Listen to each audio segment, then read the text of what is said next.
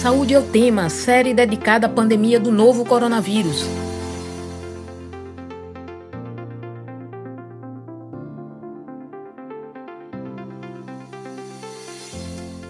Olá, ouvinte das rádios Universitária FM 99.9 MHz e Paulo Freire AM 820 kHz. Do início da pandemia, os médicos alertavam que os jovens corriam menos riscos de desenvolver sintomas graves da Covid-19. Mesmo assim, deveriam seguir todas as medidas de prevenção. Porém, durante a pandemia, se tornou frequente jovens em festas clandestinas fazendo aglomerações. Agora a conta chegou. Cresce a quantidade de jovens com menos de 40 anos ocupando leitos de UTI com Covid-19. Eu sou Analice Barros, estudante de jornalismo da Universidade Federal de Pernambuco, e estarei com você nesta série especial do Saúde ao Tema sobre a pandemia do novo coronavírus. Enquanto durarem as recomendações de distanciamento físico, vamos realizar o programa remotamente. Lembro que, além de transmitida nas rádios universitárias FM e AM da UFPE, esta edição fica disponível no formato de podcast no site radiopaulofreire.ufpe.br também fica disponível nas plataformas digitais. É só procurar Saúde ao Tema para encontrar o podcast na plataforma de sua preferência. Nesta edição, número 5 do Saúde ao Tema, especial Coronavírus, sobre os jovens e a Covid-19, vamos conversar com o epidemiologista, pesquisador da Fiocruz, Pernambuco, e professor da Faculdade de Medicina da UFPE, Rafael da Silveira Moreira. Seja muito bem-vindo, Rafael. Olá, Analice. Boa, bom dia, boa tarde, boa noite para quem estiver vendo a gravação também desse programa. É, quero saudar também Roberto, que está aqui participando desse programa, desse Saúde é o tema do dia de hoje. É uma satisfação. É, espero que seja um programa bem esclarecedor, né, que possa tirar dúvidas e que possa realmente alertar a população sobre esse momento tão importante. E convidamos também para a conversa a psicóloga especializada em terapia cognitiva comportamental, Roberta Albert. Seja muito bem-vinda aqui no programa, Roberta. Oi, Alice, oi, Renato, bom dia. Muito obrigada pela presença de vocês aqui. É, Rafael, muito se falava no início da pandemia que a Covid-19 seria uma doença de risco apenas para pessoas velhas ou com comorbidades. O que mudou desde o início? Exatamente. A gente observou no início da pandemia um cenário que até alimentou né, é, iniciativas, sugestões de que apenas os idosos deveriam ficar em quarentena, porque era basicamente o único grupo de risco, os idosos e também a população com comorbidades. No entanto, o que a gente vem observando, não de agora, mas já no, na metade do ano passado, é que pessoas jovens, inclusive sem comorbidades, estavam começando a aparecer com mais frequência nos hospitais. Começaram a aparecer com mais frequência, manifestando a forma grave da doença.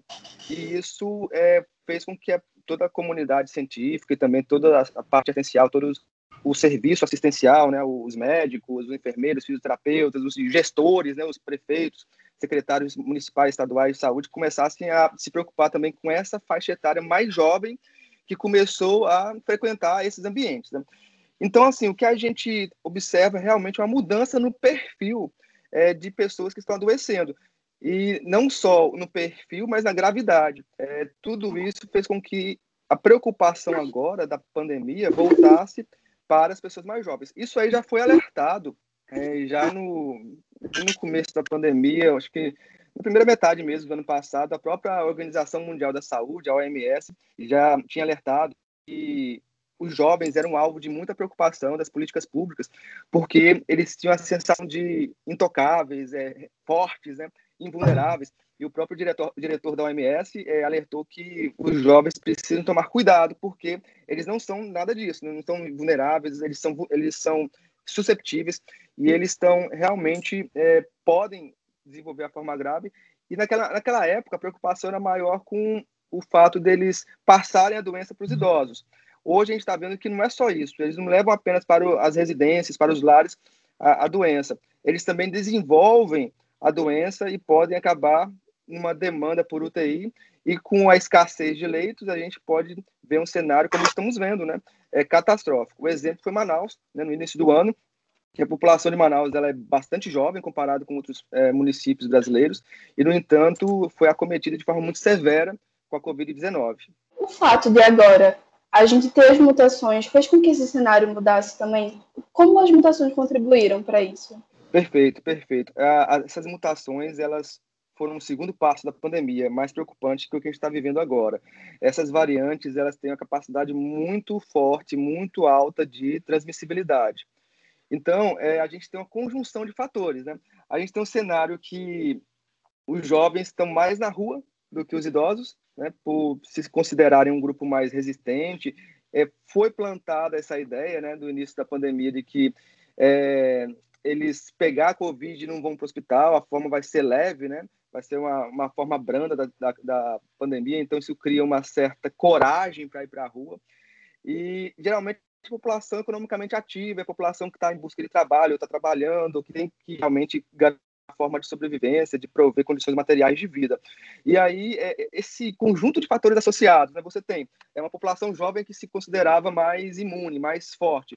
A gente tem é, necessidades de trabalho, a gente tem também o fato do auxílio emergencial não alcançar a todos.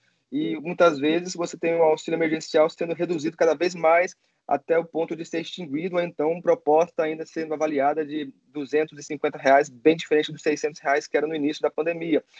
E para piorar a situação, que é isso que a gente tem que esclarecer, estamos, estamos observando 6 mil mortes por dia. Então, para piorar a situação, é, estamos com variantes circulando, variantes nacionais, especialmente três variantes mais graves, né, N9, P1 e P2, que elas, além de serem mais transmissíveis, você vai ter o maior número absoluto de casos entre os mais jovens. A gente pode até ter, assim, relativamente falando, né, não é que os idosos deixaram de ter a importância. A gente tem, assim, uma proporção ainda maior de idosos que tem a forma mais grave. Mas como a doença está alcançando muitas pessoas, em números absolutos, tem muito mais jovens que no começo.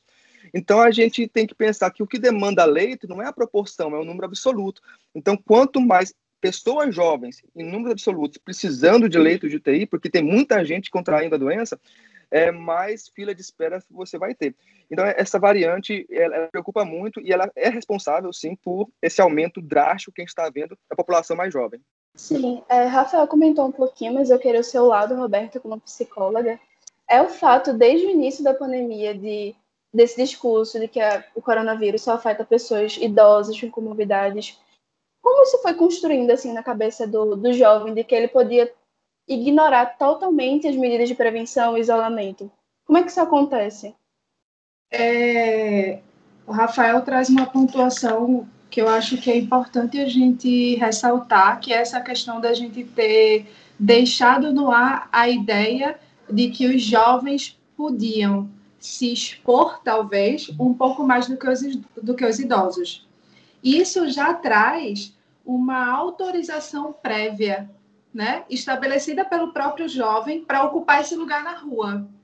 E aí eu queria chamar o, o gancho para uma atenção que é inerente à, à faixa etária, que é a responsabilidade social, a responsabilidade comunitária, que a gente tem que ter estabelecido em nós para pensar que se eu sou jovem e talvez ocupe esse lugar de menos risco, eu tenho que pensar na transmissão que eu vou estar tá, é, colocando para as pessoas idosas então mais acometidas. Esse é um ponto. O outro ponto é, que eu queria ressaltar aqui é que o jovem ele vive essa sensação de onipotência muito grande, né?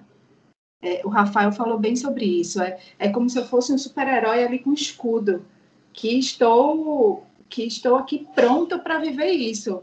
E aí eu trago mais uma vez essa, essa, essa responsabilidade social e comunitária que precisa existir. E isso é uma rede que a gente constrói desde a eternidade. A gente precisa trazer isso estabelecido para que essa criança, quando chega na sua juventude, consiga estabelecer isso, ainda que de posse dessa sensação de onipotência, dessa sensação de super-herói, e, e, e, consiga desenvolver mais do que isso esse sentimento de, de, de, responsabilidade social. Mais um ponto que eu acho que é importante é, a gente considerar é uma tendência muito grande que o jovem tem a negação. E aí, se a gente não tem uma cultura e uma orientação muito forte para falar da importância de fique em casa, isso é importante, isso é necessário para que toda a rede comunitária consiga sair desse cenário, né? Porque ele já tem isso pré-estabelecido. Ele já tem, ele já traz isso com a sua juventude como um processo, a onipotência e a negação. Então a gente tem que chamar muito esse jovem para o sentimento de responsabilidade social e comunitária. É, muito tempo no isolamento social gera a chamada fadiga da pandemia, né? Que é uma espécie de cansaço mental depois de um longo período isolado. A pessoa relaxa do rigor das medidas básicas de proteção.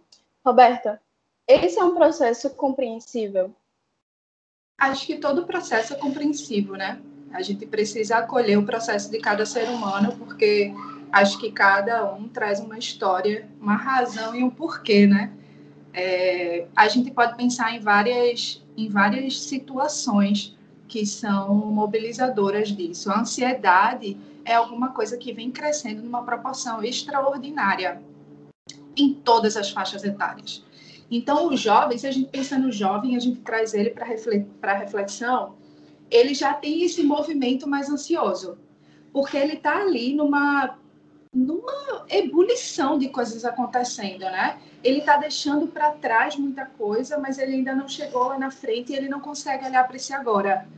E no meio de tudo isso que ele já vive pela própria juventude, pelos hormônios, pela fisiologia, ele passa por um momento muito delicado que é o isolamento social. Então é comum e é, é compreensível sim a gente ver esse movimento de ansiedade, de depressão, de tristeza profunda Acho que é importante a gente fazer um parêntese. A tristeza forte, ela existe, a depressão, ela também existe.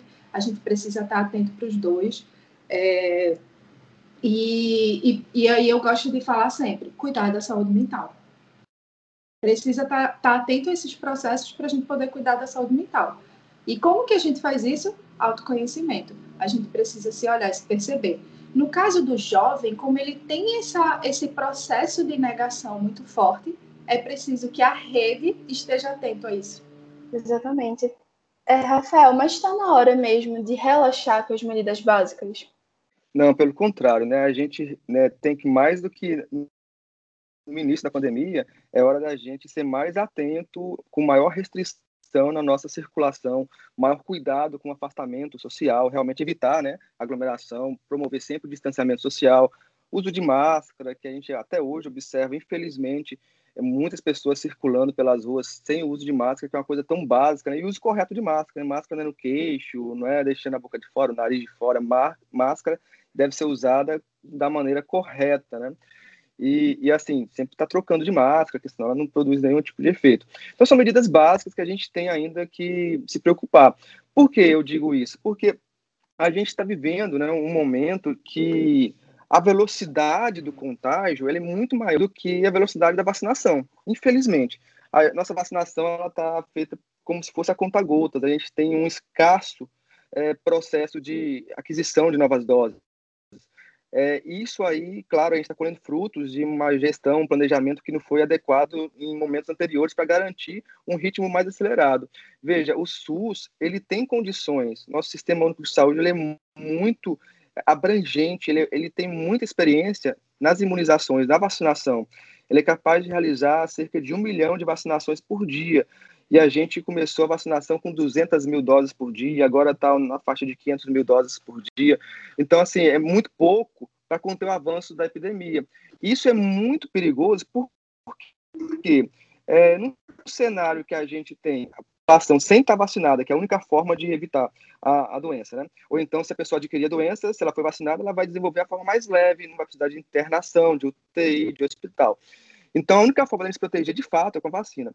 E se você tem um, um cenário que a vacinação ela ocorre de modo muito lento, dá tempo do vírus realmente sofrer várias mutações. Por que, que o Brasil está sendo considerado no mundo inteiro é uma, uma espécie de bomba relógio da pandemia, porque aqui é um cenário perfeito para a proliferação de novas variantes, de novas mutações. É, mostraram que essas variantes brasileiras, essas três que eu mencionei no início, elas já apresentam mutações nas suas estruturas formais, né, nas suas espículas, né, spice, que são aqueles espinhos que faz aquela, aquele desenho do coronavírus, que essas estruturas formais da, do vírus, a vacina consegue gerar anticorpos que conseguem reconhecer essas espículas. É como se o vírus ficasse invisível para os anticorpos. Agora, imagine, a gente demorou tanto, né? Assim, foi um tempo recorde, mas estávamos todos ansiosos pela vacina. Ela demorou e chegou, embora esteja chegando de forma muito lenta no Brasil. E aí, imagina a gente estar tá num cenário que as pessoas não se cuidam no sentido de prevenção, não evitam aglomeração, as pessoas é, não usam máscara de forma correta, é, não respeitam as normas de restrição na circulação social, associado com o que Roberta falou de forma bem pertinente, a sensação de onipotência, né, de poder, né, de, de invulnerabilidade, e sem vacinação.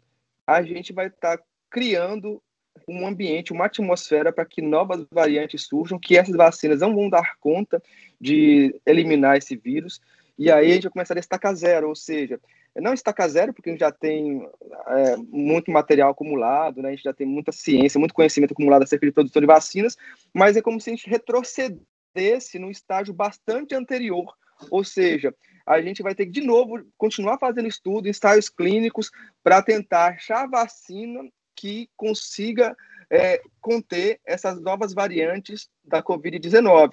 É, você vai estar sempre vivendo, é como se fosse um círculo vicioso. Enquanto a população não segue um lockdown mais restrito, ela vai estar favorecendo o vírus. A guerra vai ser. A gente vai perder a guerra para o vírus. E aí, quando chegar a vacina, foi tarde demais. Então, a gente vai ter que, de novo, ficar em lockdown para tentar conter a variante e esperar a vacina chegar. E aí a gente está no círculo vicioso. É, parece uma coisa de, de filme, né? A gente fica observando assim, nossa, quando a gente consegue chegar lá, parece que surgiu outro inimigo, outro vilão. É tipo uma série. Se fosse filme, era bom, porque filme tem fim, né? É como se fosse aquelas séries que nunca, nunca terminam, sempre tem um episódio novo. Então a gente fica nessa sensação de muita impotência contra o vírus, porque a gente está perdendo a guerra. Né? E, e a gente está vivendo um cenário de previsão futurística muito incerto. As previsões que a gente tem ouvido é, noticiar, né, e os, a própria Fiocruz tem pro, feito algumas projeções, é que cerca de, olha só o número, 5 mil mortes podem ser esperadas por dia, caso a gente não mude esse cenário. Né? É, a gente observou é, ontem, sendo noticiado, a formação de uma comissão envolvendo o Poder Executivo Central, Legislativo, Judiciário, depois de um ano da pandemia. Ou seja, precisaram de várias mortes para só pensar numa articulação nacional. Então, assim, é, é uma situação de, muito, de muita preocupação. Realmente devemos estar atentos e fazer a nossa parte.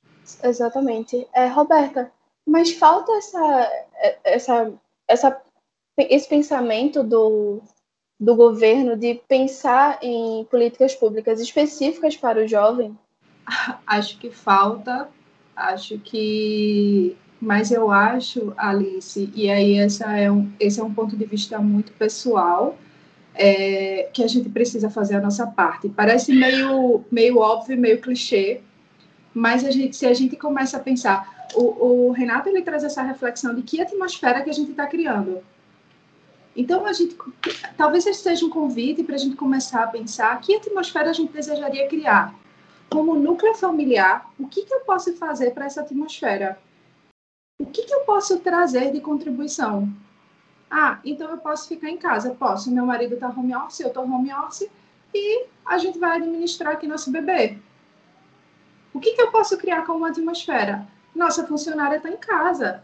Não adianta eu ficar em casa e minha funcionária tá pegando o, três conduções para chegar aqui absurdamente cheias. Ela também precisa ficar em casa. Ela tem duas filhas e esposo. Ela também precisa se cuidar. Eu acho que eu acho que se a gente tem políticas públicas de qualidade para abraçar, para favorecer, para potencializar isso, é muito bom. Mas se a gente não tem, isso não pode ser justificativa para a gente não fazer, porque eu acho que a política pública ela tem que começar em casa. E, e quando o Rafael fala de dessa atmosfera desfavorável e dessa sensação de retrocesso, É, isso também é responsabilidade nossa. É claro que a gente precisa chamar o governo, é claro que a gente precisa ser ativo com isso, é, mas a gente precisa chamar a responsabilidade para a gente. E quando eu falo a gente, eu me coloco nesse lugar e eu chamo todo mundo para pensar sobre isso. Não só o jovem, não só o idoso, não só a criança. É todo mundo. A gente precisa reunir força para a gente sair desse cenário, senão a gente vai ficar nesse ciclo vicioso e a gente não vai sair dele nunca. Sim, e é importante também a gente especificar de que de qual jovem a gente está falando, porque é um grupo muito grande, de classes sociais diferentes, de gêneros diferentes, de raças diferentes, então é uma coisa muito diferente. Então, quando a gente fala aqui, por exemplo, de que o jovem ele não está tendo aula, está tendo aula remota, tem uma grande parcela da população que está sem aula desde março do ano passado. Então, Roberto, eu queria perguntar qual é o impacto dessa falta de ensino realmente, porque muitos estudantes não estão tendo aula a longo prazo. Porque muito, muitos desses jovens de escolas públicas enxergam, e eu, e eu enxergava também, na, na educação uma forma de mudar sua realidade. E agora isso não, não, pode ser, não pode acontecer por conta da pandemia. Então, como você vê esse cenário?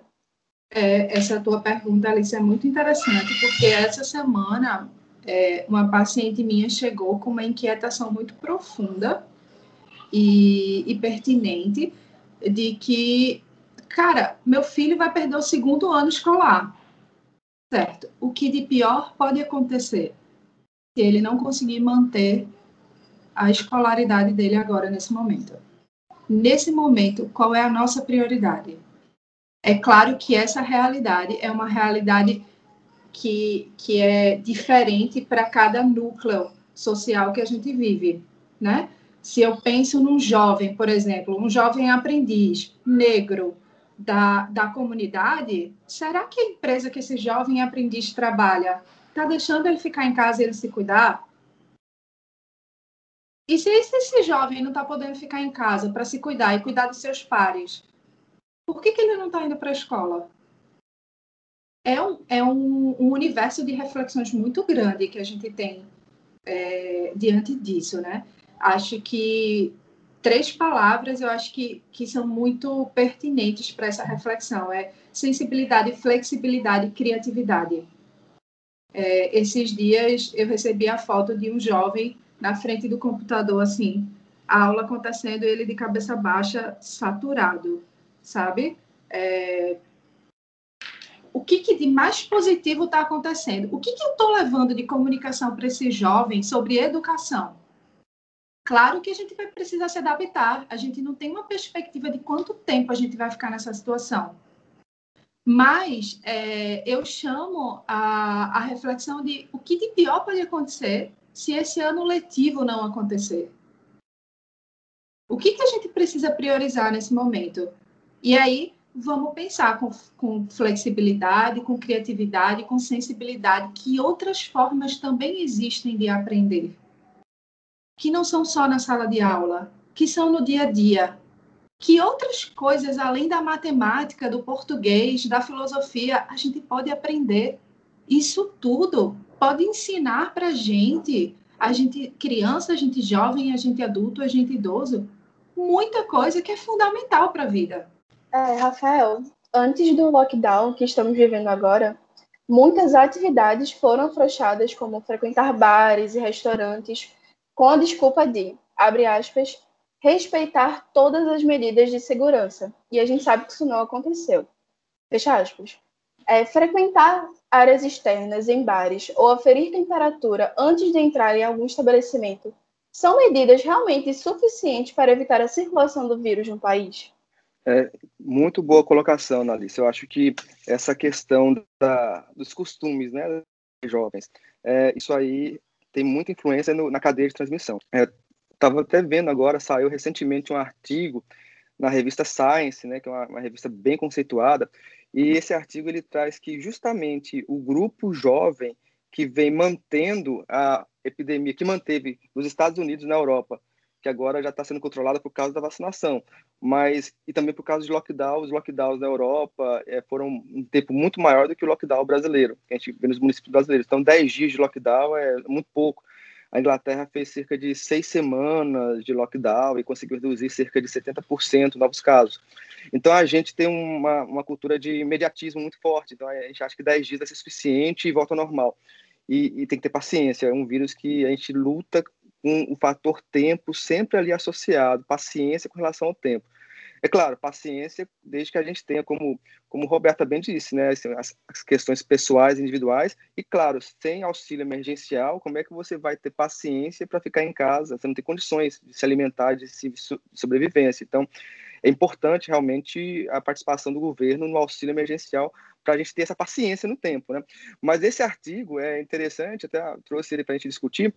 Ele, esse artigo fala que a faixa etária de 20 a 49 anos foi a faixa etária que manteve a epidemia nos Estados Unidos e na Europa em alto nível de é, contágio, de manutenção da, da pandemia em níveis altíssimos de óbitos diário. Então, traz um dos motivos né, que traz é, por que, que essa população de 20 a 49 anos é a população responsável pela epidemia ter alcançado nesses países. Os Estados Unidos pegou é, momentos também de 3 mil mortes diárias, é o que a gente está passando né, é, hoje no nosso país. Então, o que o artigo traz é justamente esses costumes né, população de 20 a 49 então, é uma população que geralmente se encontra com outras pessoas da mesma faixa etária, ou seja, então eles estão ali transmitindo entre si, se encontram geralmente em ambientes, além do trabalho, né, a população, como eu já disse, a população que está buscando emprego, que está trabalhando, então, população economicamente ativa. Então, você tem, além desse encontro, de um, ser um grupo que se encontra muito, é, se socializa muito nessa faixa etária, a gente tem é, o fato também de ser uma população que frequenta bares, restaurantes, festas, é, eventos é, é uma população muito ativa. Então, essa característica de você fechar realmente bares, né, restaurantes, é, a partir de tal hora, toque de recolher, como é chamado, né, também esse tipo de, de limitação na circulação, tem uma, tem uma função importante. De fato, a, a pesquisa científica, as evidências científicas, as pesquisas científicas vêm demonstrando que isso tem impacto na redução da transmissão. Então, isso é muito importante a gente ter em mente, né? E, e assim, uma questão importante, né, que Roberta falou, é o fato de que você tem uma, uma população escolar que precisa realmente ser incentivada de alguma forma com criatividade, ou então até é, incentivando em algum momento é, a, as aulas remotas, embora isso não seja a realidade para muitas escolas, principalmente escolas públicas. Né? Só que nesse artigo traz que quando teve fechamento e reabertura das escolas, não foram as escolas que causaram o aumento da pandemia. Foi justamente a população de 20 a 49 anos, a população adulta jovem. E esse artigo é tão radical que ele traz ainda como sugestão é, programas de vacinação específica para esse grupo etário, para que a pandemia possa ser contida. Então, assim, deixa a gente refletindo, né? Porque é, será que esse sistema de priorização da vacinação, que claro, a gente tem é prioridade máxima, que são os idosos, que são as pessoas que mais desenvolvem a forma severa, tem que continuar.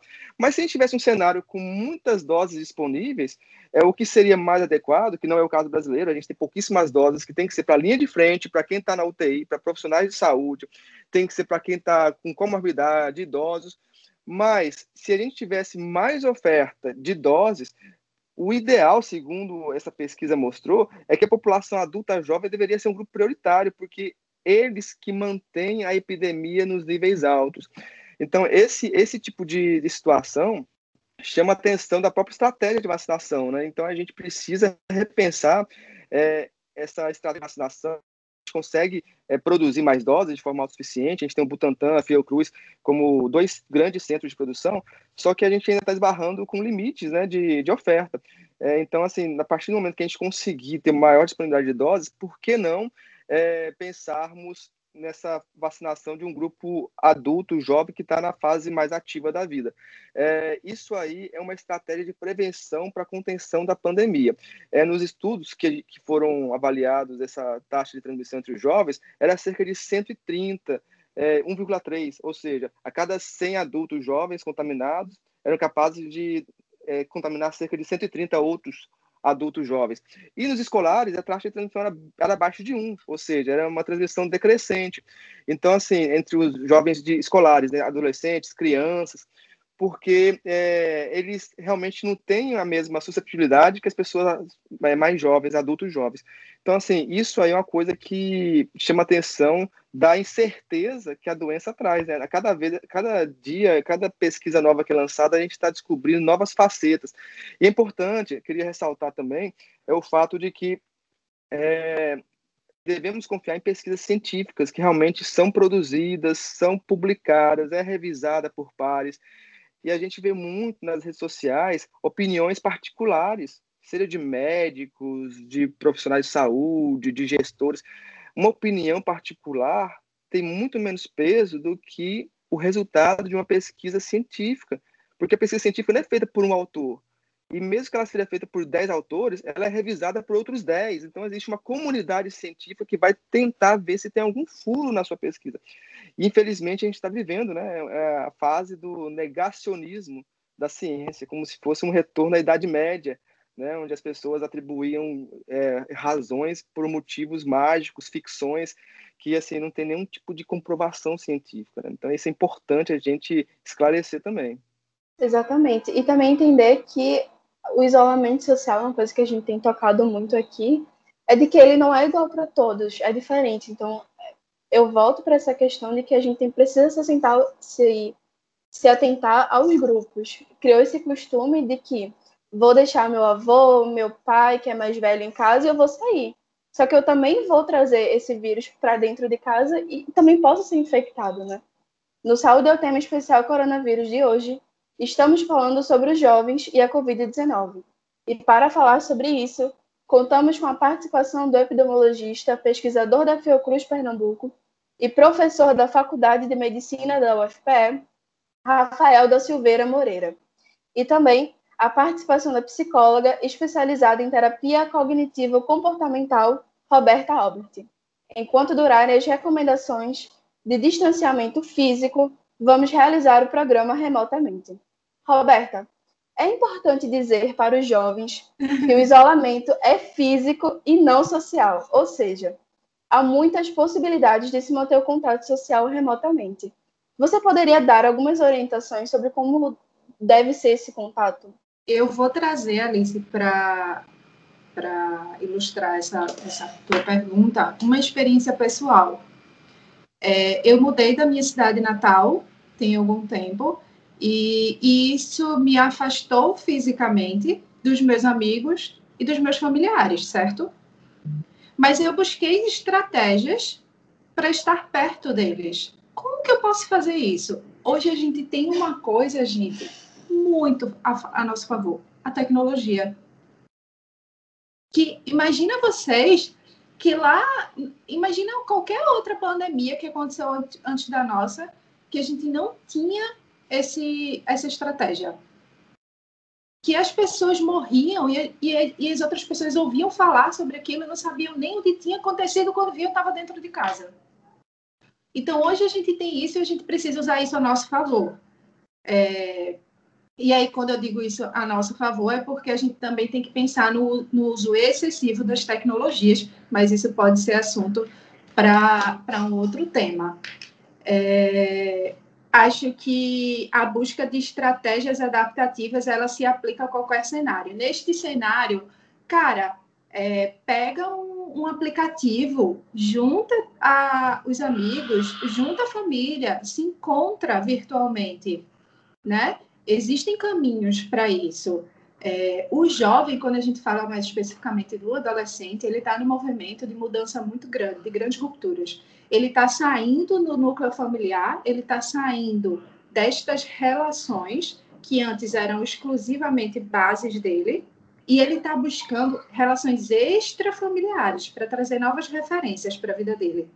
E aí a gente poderia pensar, cara, como esse jovem, como esse adolescente dentro de casa vai fazer isso? que estratégias esse adolescente pode utilizar. Né? A gente vê tantos adolescentes que, que jogam. É, bom, eu não sei muito de jogos de videogame, mas tem, eu sei que tem jogos de videogames que eles conseguem se conectar. Então, jogam, jogam uma turma videogame junto, se falando cada um na sua casa. Né? O que, que eu posso fazer junto? Que, que aplicativos existem para estar junto, de fato, né? Acho que essa busca de estratégias ela é muito importante. É, o adolescente, eu volto mais uma vez para o adolescente, ele vive muitos lutos, né? Eu não sou mais aquela criança, o meu corpo não é mais aquele infantil, eu também não tenho aquela responsabilidade que é do adulto. É, os meus pais, que, são, que eram meus super-heróis, eles não são mais, eles mudaram de, de papel. Então, imagina você viver todo esse luto e você não ter um suporte. Aí, vamos chamar a rede. A rede precisa estar atenta, a rede precisa estar junto, porque esse jovem, ele não vai encontrar todos os caminhos dele sozinho. Ele precisa de apoio, né? E aí eu volto mais uma vez para o que Rafael falou mais cedo, da gente ter uma consciência social e comunitária para o agir, né? E eu queria até perguntar, você falou um pouquinho sobre essas redes sociais e tudo mais, qual a importância também dos pais estarem atentos a essa, esse uso excessivo assim dos jovens com as redes sociais, com a internet? Nossa, isso é um tema muito gostoso. Fica a dica aí para a gente marcar uma nova reunião aqui com a gente. É, Deixa eu tentar falar de forma resumida. Sim, precisa ter uma atenção. Eu tenho um bebê em casa, né? De, que não é mais tão bebê, ele já está com dois anos e meio. É, e, e, eu uso muito ele como parâmetro. É, o uso excessivo de telas, ele começa na primeira infância. Ele não surge do nada. Eu não, de repente, fiquei usando excessivamente as telas. E as telas, elas têm uma função, existem algumas pesquisas já que falam sobre isso, que elas exercem nas pessoas uma função de vício, tal qual as drogas ilícitas. É uma droga lícita já, o uso excessivo de telas. Então, assim, o que, que eu estou promovendo para o meu filho? O que, que eu estou usando como exemplo para ele dentro de casa? Eu não posso dizer para o meu filho de dois anos, não assiste TV, filho, porque não é legal para o teu desenvolvimento, e ele me vê 100% do tempo na TV. Ah, mas eu trabalho muito com rede social, com, com o próprio o meu próprio atendimento hoje ele é todo online, né? A gente não tá mais, eu não estou mais com nenhum atendimento presencial, é, e ele me vê nesse processo. E eu sento com ele e explico, filho, agora a gente está vivendo esse momento, e nesse momento a gente precisa estar tá em casa, e eu preciso continuar ajudando as pessoas. E esse é o meu trabalho eu começo a distinguir isso na primeira infância, porque esse excesso ele não aparece de repente. E quando ele aparece e quando eu olho para ele, já nesse jovem lá na frente, que estratégias como família eu posso usar para reduzir isso? Ah, a família gosta de comer uma pizza. Vamos comer uma pizza todo mundo junto? É, tem muita gente que faz isso nas festas e nos bares, né? Deixe seu celular aqui. Aqui a gente não usa Wi-Fi, a gente se comunica. Vamos fazer isso dentro de casa. Vamos trazer essas ideias de fora para dentro de casa. Vamos jogar um jogo de tabuleiro todo mundo junto. O que, que a gente pode fazer, né? Se a gente tá, se, se esse jovem vai encontrar com os amigos, o que, que ele pode fazer de atividade junto com o pessoal? Imagina você juntar uma turma de adolescente online para jogar nome, lugar, objeto. Gente, ainda se joga nome, lugar, objeto? E o quanto é importante né, essa, essa socialização também entre os familiares, né? A gente está convivendo diariamente, é importante a gente parar, conversar, perguntar como é que foi o dia. E voltando um pouquinho para o início que a gente tinha falado sobre esse cenário de, de mais jovens na pandemia, eu queria te perguntar, Rafael, existe alguma sequela ou sintoma específico que atinge especialmente a parcela mais jovem? Sim, é, a gente vem observando, né, nos casos pós-Covid, que muitos estão apresentando dificuldade para retornar a atividades físicas, né, por sequelas pulmonares. Então, essa questão é muito importante ter colocado, né, que a gente pensava no início da pandemia que não, se eu realmente conseguir é, sobreviver à Covid, é bom que eu vou estar vacinado, né? Então, teve gente que eu escutei falar que queria até pegar logo Covid e apostando que vai ser. Eu sou jovem, né? Então vai ser uma coisa mais leve e eu fico vacinado, mas isso é um erro muito grave. É, a gente tem que evitar ao máximo pegar Covid, é, porque assim, a gente não sabe qual sequela a gente pode desenvolver. Então, alguns estudos vêm mostrando, embora sejam raros, né? A maioria realmente se recupera, mas tem um tempo né, de é, recuperação mais lento. É, a gente sabe que algumas pessoas levam mais tempo do que outras para recuperar capacidade respiratória mais plena, além de ter influência em outros órgãos. Né? A gente costuma falar também que a pandemia ela é considerada uma sindemia. Né? O que é uma sindemia? É quando uma doença alcança vários outros componentes da saúde, como a saúde mental, por exemplo, como a saúde de outros órgãos. Então, é uma sindemia que a gente está vivendo. E essas sindemias têm outras demias associadas como por exemplo a Bia, né, que a gente está falando na última na última oportunidade sobre as propagandas, é, não, a negacionismo da ciência, né, sobre as fake news. Então é importante que a gente tenha esse cuidado com as fake news, porque essa infodemia, que é excesso de informações, é, muitas delas são informações falsas, notícias falsas, elas acabam levando a população a se expor num nível de risco muito mais grave.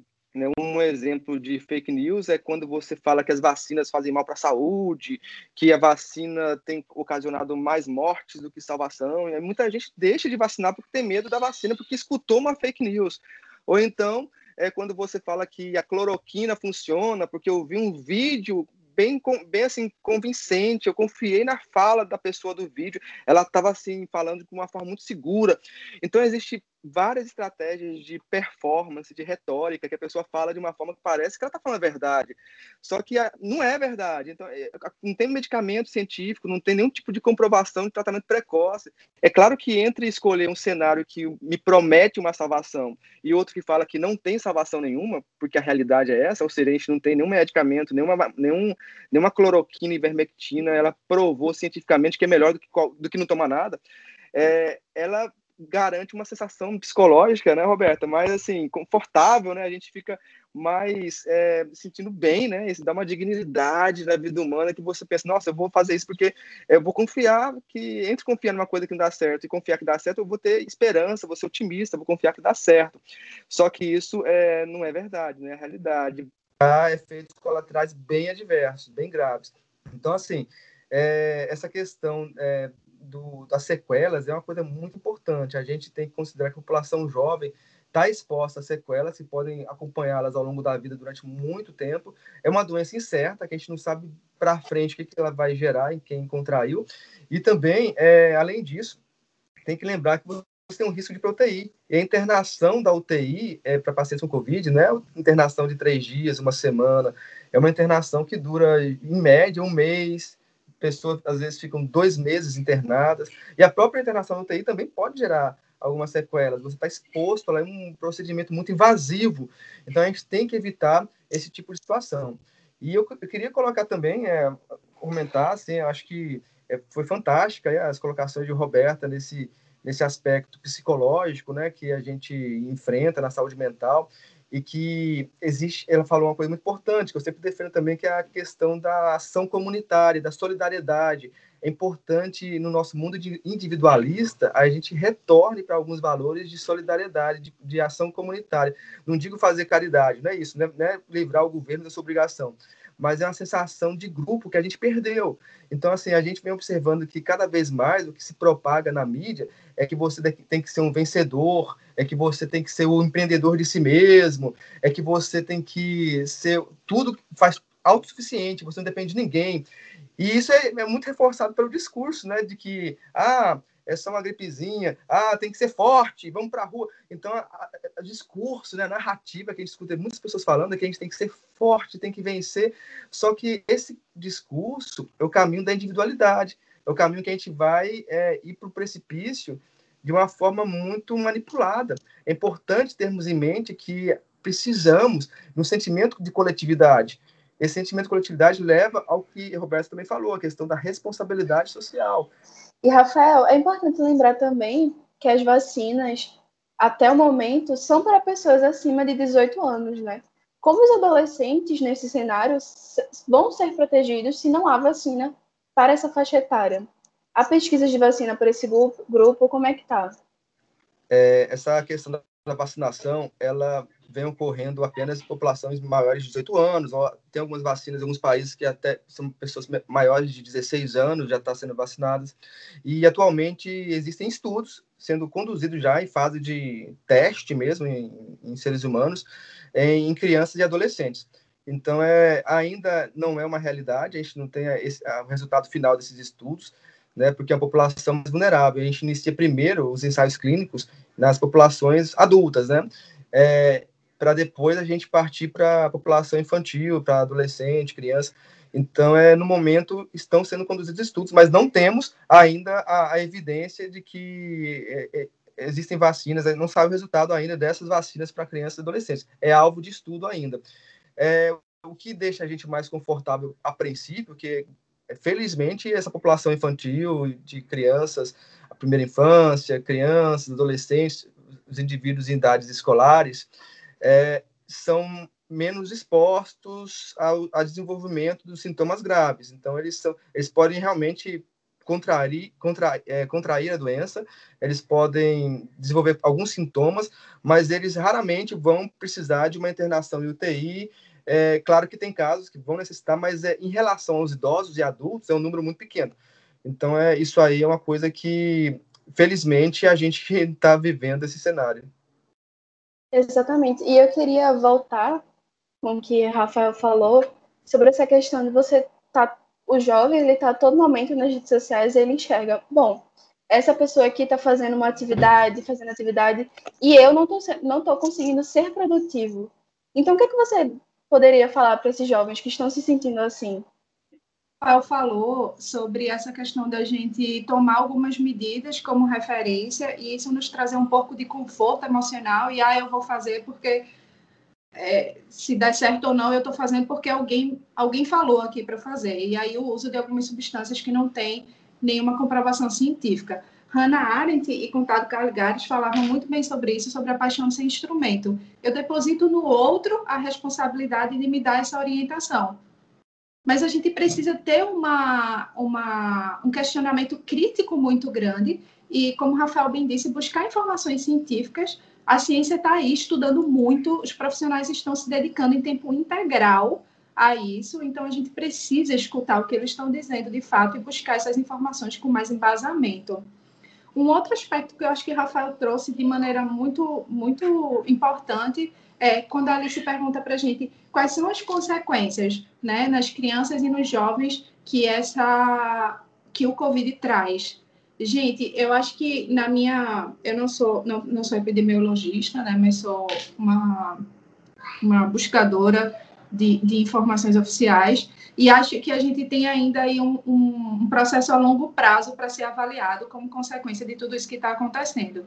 Mas, e aí a saúde mental, que Rafael bem trouxe, é uma dessas consequências. Quando eu, quando eu falo de uma pessoa que está na UTI, e que vai ter consequências físicas e fisiológicas disso, eu estou falando de todo, toda a rede dessa, dessa pessoa, né? Existem alguns estudos que falam que o índice de ansiedade hoje, ele se aproxima ao índice de ansiedade de guerra. E o transtorno de estresse pós-traumático, ele já é uma realidade. Não só para esse paciente que passou por todo esse processo, que foi para o hospital, que ficou isolado da família, que não tinha essa essa certeza de que se, de se ia voltar, se não ia, sabe? Para essa família que não sabe se vai ver esse familiar de novo, é, de, tan, de tanta angústia que está sendo vivida. Então, a gente precisa estar tá muito atento, assim, ao cuidado e à importância da saúde mental, né? Sim, e a gente está caminhando para o final do programa e eu queria, Rafael, que você é, finalizasse reforçando a importância do isolamento social, de usar máscara corretamente, de usar álcool gel. Eu queria que você terminasse dando essa, esse, esse, essa importância, reforçando. Realmente foi um debate muito rico, né? Eu acho que a gente traz questões fundamentais. É, agradecer a oportunidade de estar participando desse programa na Rádio Paulo Freire, junto com Roberta também, que é, foi uma grande satisfação estar trocando é, várias informações, vários conhecimentos, aprendendo muito. E assim, a recomendação né, que eu, eu passo para as pessoas que estão nos ouvindo agora, vão nos ouvir ali nas gravações, nos canais de comunicação, que realmente esse próprio fato de estar tá ouvindo a gente, estar tá ouvindo tipo de é, comunicação, de, tem muitas lives, né, muitos programas estão falando sobre esse tema, e assim, interessante, é, é importante a gente ouvir temas temas variados, não só temas catastróficos, né?